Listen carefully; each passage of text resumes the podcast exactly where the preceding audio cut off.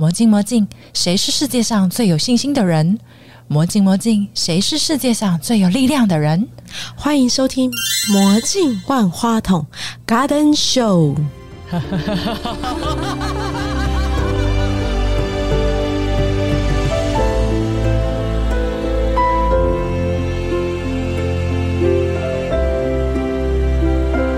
嗨，大家，我是 Flow with Katie 的凯蒂瑜伽凯蒂。我这本新书《修复瑜伽的身心放松练习》，主要是教大家放慢你的生活步调。大家可能会觉得我必须要一直很积极努力的去从事你的工作，或者是家庭，或者是任何一件就是对你来说重要事情。但是其实有时候你现在当下最需要的是休息，准备要按下暂停键的意思。对。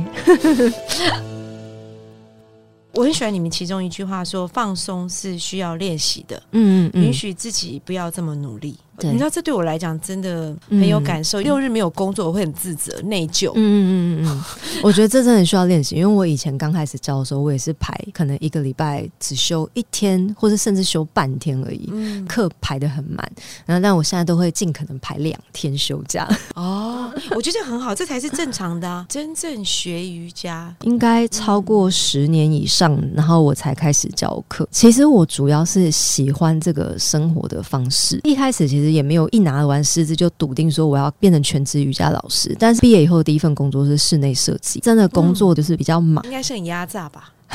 也不能说压榨，就是、哦。呃刚毕业嘛，进了大公司这样，然后所以就是学到蛮多东西，但是因为工作时间比较长，啊所以就比较难去调配家庭生活。那我自己又蛮早生小孩的，你结婚啦？两个小孩。你，，你看起来像二十出头，真的会不会太过分？了？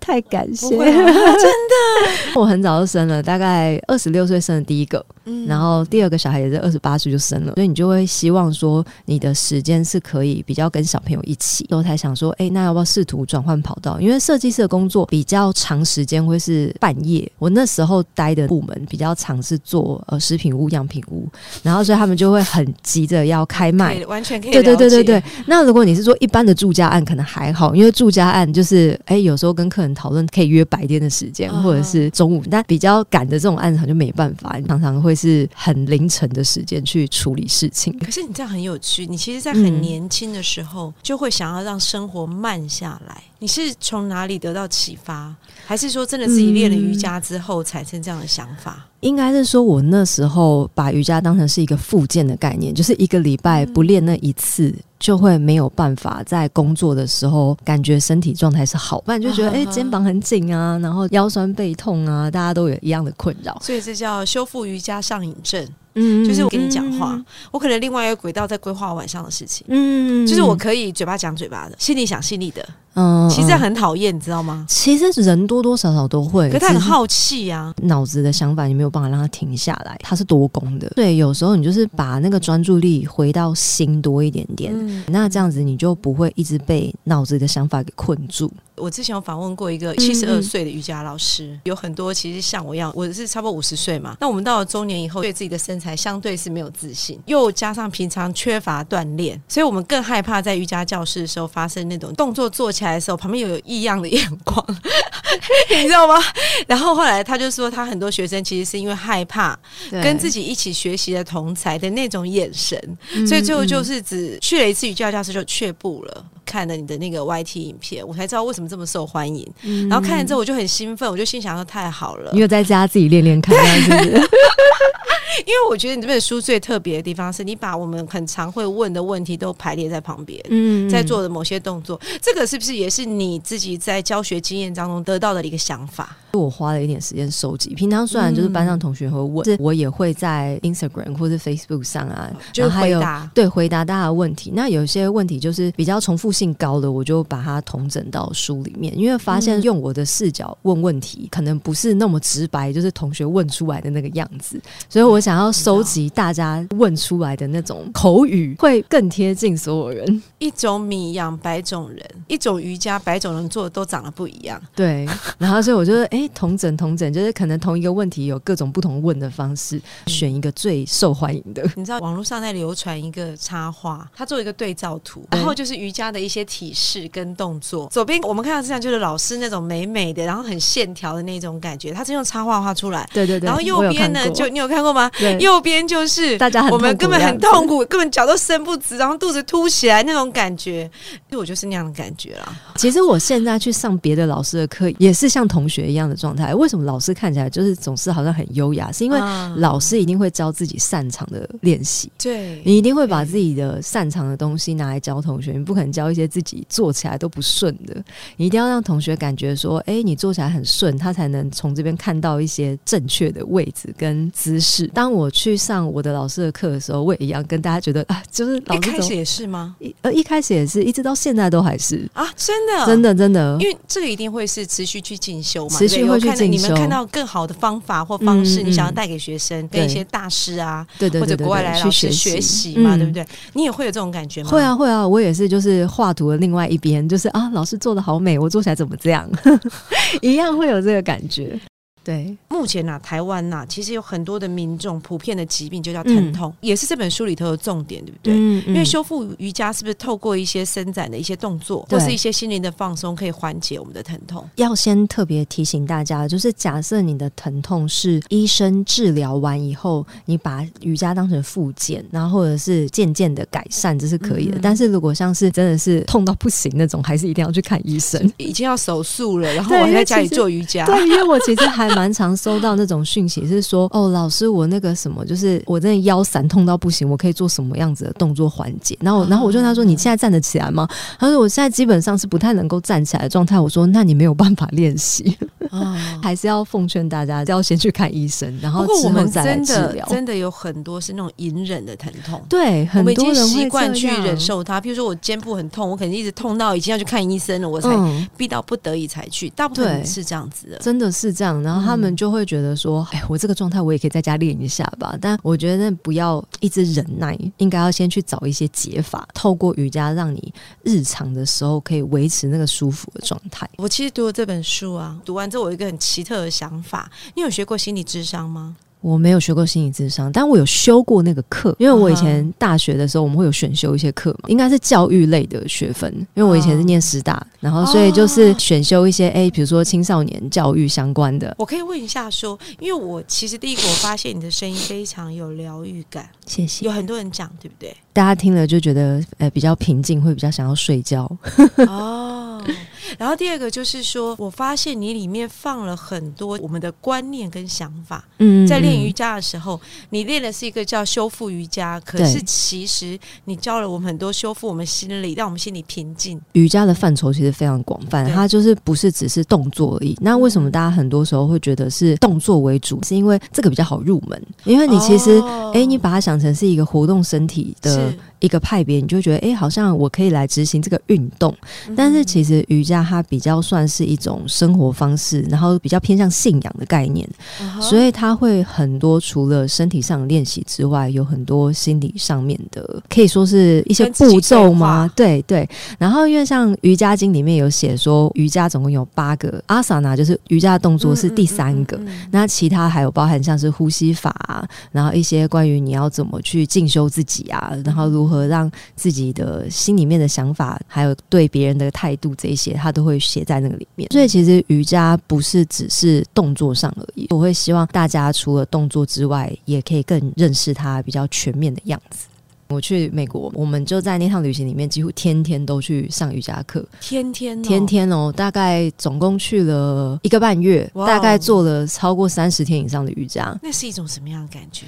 就是觉得说，哎，它真的可以融入生活每一天呢。你不用觉得说，好像每天运动好像很累、很痛苦，不会。你可以穿插你的练习，可能今天哎身体状态好一点，你就练一些比较会流汗、肌力多一点的练习。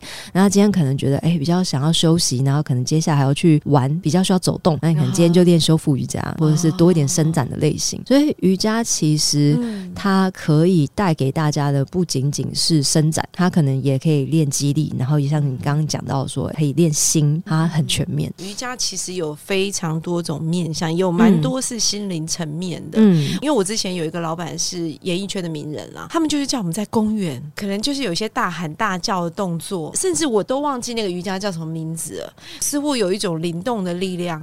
然后他在叫喊过程当中，他要我们去感受我们跟自然之间的那种关系跟连接。嗯我发现瑜伽可能是我的生命线，哎，可是我真的有感觉，嗯就像我今天早上去针灸医师那边帮忙的时候，他的针插下去的那一刻，我居然可以感受到气血在流动。因为我知道你有学过一点点中医，嗯嗯，那你觉得在有点概念？对有点概念说是修那像我觉得学中医，可能你会对身体的一些结构跟脉络，它是会比较清楚的。我之前有跟一个中医师合作一本书。是，因为我们一起也练瑜伽，我我也去找他看中医这样子，啊对，然后所以我们就是会讨论说，哎，其实他在下针的某一些经络，可能就是跟瑜伽的某一些动作，它就是可以带动这边的气血流通。嗯那所以就是病人就不用重复的执行扎针，你可能可以透过瑜伽的练习，然后去改善你这个微小的症状。因为有时候就是像脖子紧啊，针灸它是一个速效，但你不能 always 就是你不可能天天天天去针灸除非你把它学会，你自个扎。可对对大部分人都不敢下针啊，没错实话讲，所以就是当你发现说，哎、你没有办法这样子，你顶多一个礼拜去一次就差不多了。哦那你其他时候酸的时候怎么办？只能靠自己啊。所以瑜伽其实是一个它就是的修复，对对不对？没错，所以你就可以靠一些动作，然后去达到它下针的那个效果。你当然没有那么速效，但是你就是可以让它这些气血。对流通以后，就缓解那个症状。哎、所以老师其实嗯是不是我们正常人都会很习惯被自己的动作或姿势所制约？所以会表面上我们可能走路啊、看书啊、打电脑啊、看电视啊，嗯可是其实我们都会习惯性保持某种固定的姿势。会对，所以其实这个瑜伽的很多动作是帮我们延展、伸展开来我们一些平常用不到的肌肉。对，没错，可以可以这么讲吗？可以这么讲，你会发现近代的瑜伽开始有非常多，比如说肩颈啊、手臂啊这种部位的放松，可能比较久以前以前的书反而这些写的比较少，因为以前没有那么多的电脑跟看手机的需求。龟脖啊，对现在就会50肩啊很容易的。对，那就是因为随着这个时代的变化，嗯瑜伽也会跟着加入更多这个练习给大家。我有看到这个书上提到两个，我简称它叫工具啦，但其实嗯。上一个是脉轮的概念，对。那还有另外一个是香氛，它这是你平常就会运用的。对对对，脉轮的概念我比较常用来当做设计课程，嗯。然后或者是判断学生可能需要什么的对，时候像我，现在喉轮卡住了，心轮也卡住了，对喉轮跟心轮其实是普遍现代人就是比较容易卡关的。那像有一些人他，哎，你看他可能髋很紧，他大部分要么就是原生家庭可能哎最近跟家里面人吵架，在家里没有话语权，对这是一个问题。对，然后或者是说最近觉得哎对金钱比较没有安全感，嗯这一类的，他可能就会比较容易卡住。那所以它是有点像是判断的方式，确实是一个工具。像香氛类也是，香氛的话就是会营造那个课堂气氛，然后当然自己在家里面的时候也会选一些比较适合这个季节啊，然后或者是你的练习的种类，你会挑觉得适合的香氛。你最喜欢什么味道？我其实很喜欢薰衣草，但是我自己觉得很 popular，就是很多人都很喜欢。我大部分会调一些其他的味道。哦，所以你还会自己嗯，我会调精油？自己调，兑一点点变成复方。像你在教室的时候，你也会用一些道具或什么，比如说瑜伽球啊、瑜伽瑜伽砖、瑜伽绳会会会也，会用到，然后抱枕这些都会哦用到。都会用到。嗯嗯，对嗯我很喜欢那个修复瑜伽后面有个动作是贴墙嗯倒立的，因为我我没有办法做真正的倒立。对，小时候我的小学校长曾经教我们所有同学要倒立，嗯，而是可以拿奖状的哦。好可爱。可是我发现我很困难，我就是没办法完整的倒立。但是后来我当然是不是说我完全没有上过瑜伽课，只是没有办法持续。嗯，嗯嗯嗯，可是其实真正的关键就是那个怕丢脸嘛。对是不是很多台湾人都跟我一样有这样的心理？比较害。羞，还有就是我们对自己对期望值有点高，但是但是因为都没有做，所以都不可能就不会变比较好，不会开始。对，所以我觉得，呃，哦，我开始拍影片以后，因为我今年拍影片已经进入第五年了，中间会遇到一些同学啊来教室上课的时候，他跟我说他在家里已经练了两三年，都看影片，是，然后他才终于鼓起勇气走进教室。啊我想说，哇，你在家里自己独自练了两三年，他说对，独自练两三年以后，才觉得说我好像差不多可以进来教室跟大家一起试试看。我跟你讲，这是一件很好玩的心态，我对研究过，因为我很爱跳国标拉丁，很多人都问我说，为什么你学这个东西又特别快？嗯。我跟他讲说，因为我的练习场所在舞蹈的练习场是比较大众开放的，但它最大的优点就是不是灯光美，啊。是灯光暗、气氛佳、音响棒，然后旁边有很多的人，所以大家不会一直关注你。对，所以你就隐身在大众当中跳舞的时候，你反而在学习的过程，我产生了莫名的安全感，因为大家不会看我嘛。第二个就是说灯光很黑、很昏暗，所以我觉得他也看不见我。所以你知道，我就在中间慢慢的成长之后，那现在当然就是跳，大家都看我了嘛，那就是另外一件事。所以我发现，其实是像我们这种可能叫自尊心比较强吧，我们会觉得好像必须要到某一种程度之后，嗯，拿得出手之后，才愿意去展现出来。是不是有很多学生也有类似像我这样的问题？对。然后所以像其实如果你来实体课堂，修复瑜伽的课是暗的，好爽 哦！就是要让大家有一种就是哎、快要到睡觉时间的时候，你看不见我，。我看不见你吗？，对，但是我摸得到你，对不对？呃，就是呃，隐隐约约看得到，然后但是动作又很放的很慢，然后你就大部分都是闭上眼睛在感受你自己的身体，所以对于真的完全没有接触过的人，其实接受度就会很高。那当然，其实一些很快的练习啊，大家也都没有在看彼此，因为自己太忙了。哦但是其实空间上比较亮，当你自己没有做的很好的时候，你就会很想要看一下别人到底做怎么样，然后你就会发现说别人好强哦，你就会自己觉得好像有点不太敢。对，对，其实这是我们共同的问题。对，然后但要慢慢的，啊就是像那些同学一样，他们可能就是自己在家就是练了一阵子以后，哎，他发现踏进教室一一次两次，哎，觉得好像自己练的还不错，大家也真的没有在看他的时候，我觉得那是一种环境的安全感，对，就安对环，境或是对老师的对那个空间的一个安全感。嗯。当他开始放下的时候，他就会适应，他就会常常来。对，然后另外就是他们会觉得说，哎，在家已经听我声音听得很习惯，到现场来其实就是同样的感觉，好像就在家一样。哎，你声音真的好好听哦，谢谢而且很有那种我不知道，就是听到收尾的地方，它有一种甜味，可是又不真的太低甜频，，算低比较低频一点点。对，会让大家觉得很放松。Out on a busy street. Need to find some air in the summer heat. So how about the music, like a whisper from the sea, and a little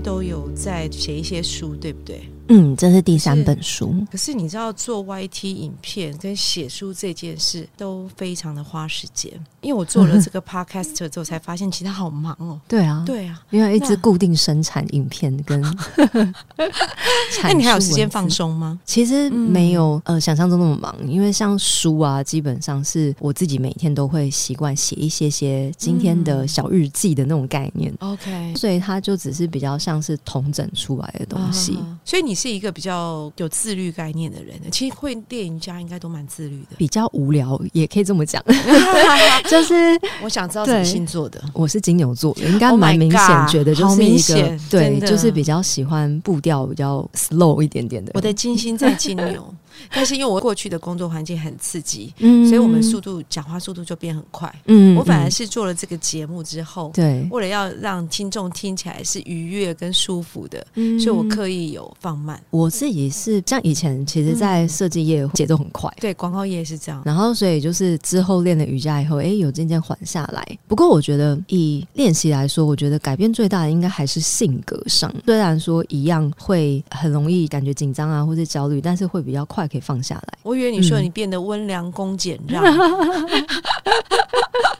哎、我也很想要克服这个问题耶、因为我是白羊座嘛。嗯那我其实我金星在金牛，其实坦白说，我已经比一般的白羊座来的温和。我跟你相反。哦，你金星在白羊，嗯，对。哎、我觉得做你另外一半好幸福哦。为什么？白羊座就是会对另外一半非常好啊，事事替他设想啊。我我也不知道。但是我们有一个问题，我不知道你有没有。我非常不能忍受别人不给我面子。哦，我在这一件事情上的，就是尤其是当众对。给你难堪，我只要遇到这种事情，我就很难。我不能说不能原谅对方，会因为这样的事情我会回击。我其他的事情我都可以忍受，你私下怎么对我，我可以当做不知道，嗯或者我可以忍很长的一段，你要想好几年，我可以忍受。可是如果是你当众给我难堪，我就一定会回击你，而且我一定是嗯。一件就把你穿了，我会出现那样的行为。我还蛮难的，因为我比较没有攻击性，应该这样讲，很难去想出一个攻击别人的方法。这就是为什么，其实我前几天看你的书之后，因为我在工作上我是非常有攻击性的，嗯。我不是攻击别人哦，我讲的是说我针对那个目标，我要达成那件事，我是很有攻击性的。当然，疫情对我来讲有蛮大幅度的改变，那可是我发现我遇到像我刚刚讲那种事件的时候，我就会出现强大的攻击性，就因为我很容易可以感觉到说，你知道心理学上有一种人叫共感人，对，我知道，我就是那种共感人，我可以马上感觉到你的喜怒哀乐、不耐烦或什么的。其实这对我的业务工作帮助非常大。我可能跟他讲了三句话，都我从他的眼神，就可以知道他要不要买单，是不是？我就会知道他会不会愿意帮我。因为有时候他、嗯他不见得是决策者，对，以及他能不能帮我，我就马上可以判断。我过去经历的场合都是比较人会相对比较复杂的。嗯，比如说我昨天去跳舞，我可以看到这人对我的善意或者不善意，我都可以立刻感觉到。我是属于那种呃直觉判断力比较低弱的人，我自己觉得。我好想成为这样的人哦。所以我就 非常需要一些帮手去帮我过滤。这样，我老公是一个直觉力很强的人，我们这样很可怜，你知道吗？好像是这样。听他讲也是这样感觉。他一定觉得很可怜，因为我们会感受到别人对我们的好恶，或者因为有些人的心态不是很健康。嗯你只要跟他讲两句话，你就会觉得那个人对你有攻击。嗯我们是有攻击性，但是我们不会出手去攻别人，除非你针对我。然后或者是可以从别人的话语面就听出来，觉得某一两个字、某一些用语觉得不太对劲，但其实我都不太会。我就是他常常都说我比较活在自己的世界，做想要做的事情，然后就是让事情自然发展。你你就是比较请你让我们进入你的世界吧，对，就是哎我很想要这个路线。我会超想当这种人，因为太敏感，我一直其实觉得。其实直觉力这件事情，就是有时候还是要培养一下，不能一直都是第三只眼关起好，来都我决感受不到定开始先看你的 YT，然后之后再去找你上课。你教我反应迟钝吗？还是反应很比较和缓？对，而且我反应真的很慢。之前有些节目啊，什么想要敲我去参加那种益智节目，要你就对答，要马上很惊吓。就是没有办法，我觉得跟你形象也不符啦，真的完全没有办法很快速的，就是给出一些回应。所以要成为一个厉害的 YouTuber，其实要会的事情还蛮多的。我觉得变成厉害的 YouTuber 好像没有一个固定的公式，你现在会变红，嗯你也不知道为什么，对不对？其实还是说你只是持之以恒的分享，哦，就是很符合我个性的一个分享方法。慢慢来。对，然后当然中间就是有遇到一些人很愿意帮我再分享给更多的人，像是一些媒体啊，然后是一些来上节目的来宾啊，很乐于分享，然后所以让这个频道被更多人看到。没有光听到凯蒂老师的声音，再加上这么美的 二十岁的脸庞，我们都很乐意分享。谢谢。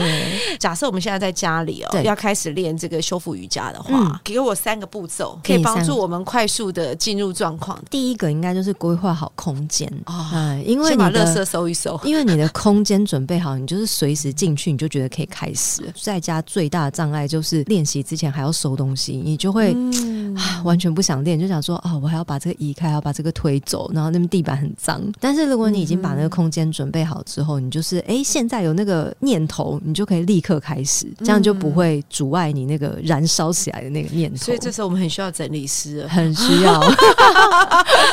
对啊，必须要整理出一个小小的空间，大概多大？就是一个小其房实就是间就可以了摆一张垫子的位置。那通常摆一张垫子的位置，大部分就是你看像床旁边，它应该就会有一个小小走道，或者像客厅，很多人会在客厅练，然后边看 YouTube 嘛，放在那个荧幕刚刚好。我们要先打开凯蒂老师的频道，然后接下来我们就要有一个嗯干净的空间，至少是舒适的，那你就没有什么多杂物的。那如果有狗狗在，就一起练好，就一起练。我们家狗狗也是啊，他们就是会跑上垫子啊，然后它就是可能一开始会很好奇，然后久了一点以后，它就知道哦，你这个时间就是会在上面干嘛，它就坐在旁边看。哦，我以为他会跟你一起干嘛？他不会，他就是在那边走啊走啊走啊，他就跑到旁边去，然后看着你，然后或者是有时候在垫子上跟着你一起，所以我开了频道，然后有一个空间，老师接下来我可以做什么？就可以开始了。那我的选择上是怎么样啊？选择上先从对基础瑜伽的选单里面开始。有些人的评估标准是会流汗就不基础，哦但其实不是这样的，应该是说基础的动作它会是奠定你未来练习必须的动作，所以反正基础是嗯要练最多的，对不对？对，基础可能是嗯比如说腿的力量啊、手臂的力量啊，然后一些活动度的问题。嗯然后，所以基础的动作会教的比较慢，但不代表它真的很简单，或者是说它就不会让你累，不是这个意思。基础的东西会适合天天练，你就是每天都可以把它拿出来练习。然后，如果你真的觉得今天身体比较累，你就是开比较舒缓的，像是修复瑜伽，嗯然后或是单纯的伸展。瑜伽对你疗愈最大的帮助，我觉得应该就是情绪上吧，或者是你有情绪吗？有有有，我其啊实、因为你看，就像你外光光想象家里面有两个小孩，就是妈妈怎么可能不生气？哦你一定很容易会生气的啊、对，怎么办？你在讲生气的时候，我发现你脸涨红嘞。然后或者是像是像什么家里面什么狗狗打架，我们家有两只狗，哦对，那哎、你还是会怒一下的、啊。哦，所以其实你也是非常需要瑜伽。我自己的身体僵硬的部分啊，其实累积了很久，虽然练了很久，但它还是会有一些惯性在身体里面，所以你就还是是得要不间断的去练习，它才能够慢慢的改善。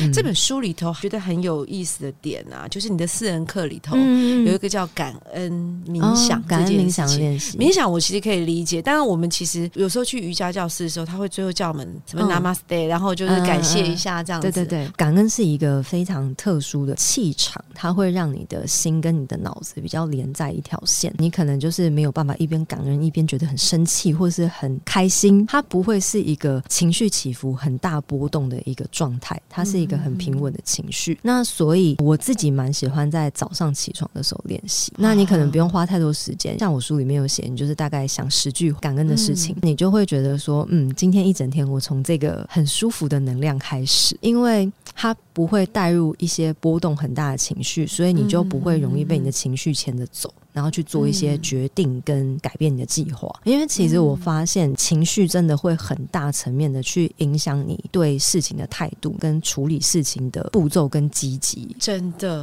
我们其实很容易被情绪牵着走，因为我家里刚好有一个一天花一半时间都在骂人的人，对我的人生历程来讲，很嗯需要。我不想讲遗忘，应该是说忽略这件事情，嗯当做它不存在。我虽然不是那种常常生气的人。嗯而且我是很容易开心的，我非常容易嗯因为一个很小的事情就开心了，也许只是吃了一颗鱼丸，或者是看到你眼神很开心，我就开心了。嗯可是我发现呢，要维持所谓的情绪的平稳啊，我还是需要靠运动来支持。对，真的是这样，你知道，我过去有六个月的时间，我休息没有跳国标舞，结果我发现我的脾气越来越暴躁，会会哈。真的会。就我昨天虽然我在现场也是小小发了一点牢骚，但是我跳完舞一个半小时国标，那强度比较高嘛。嗯嗯嗯，我早上起来的时候，我就觉得神清气爽、哎，真的就是出一点点汗，比较容易想一些开心的事情。对。然后我出门立刻把这本书带着，对，我发现瑜伽可能是我的生命线。好，那我们就从今天开始跟凯迪老师一起学习吧。好哦好，谢谢凯迪老师，谢谢。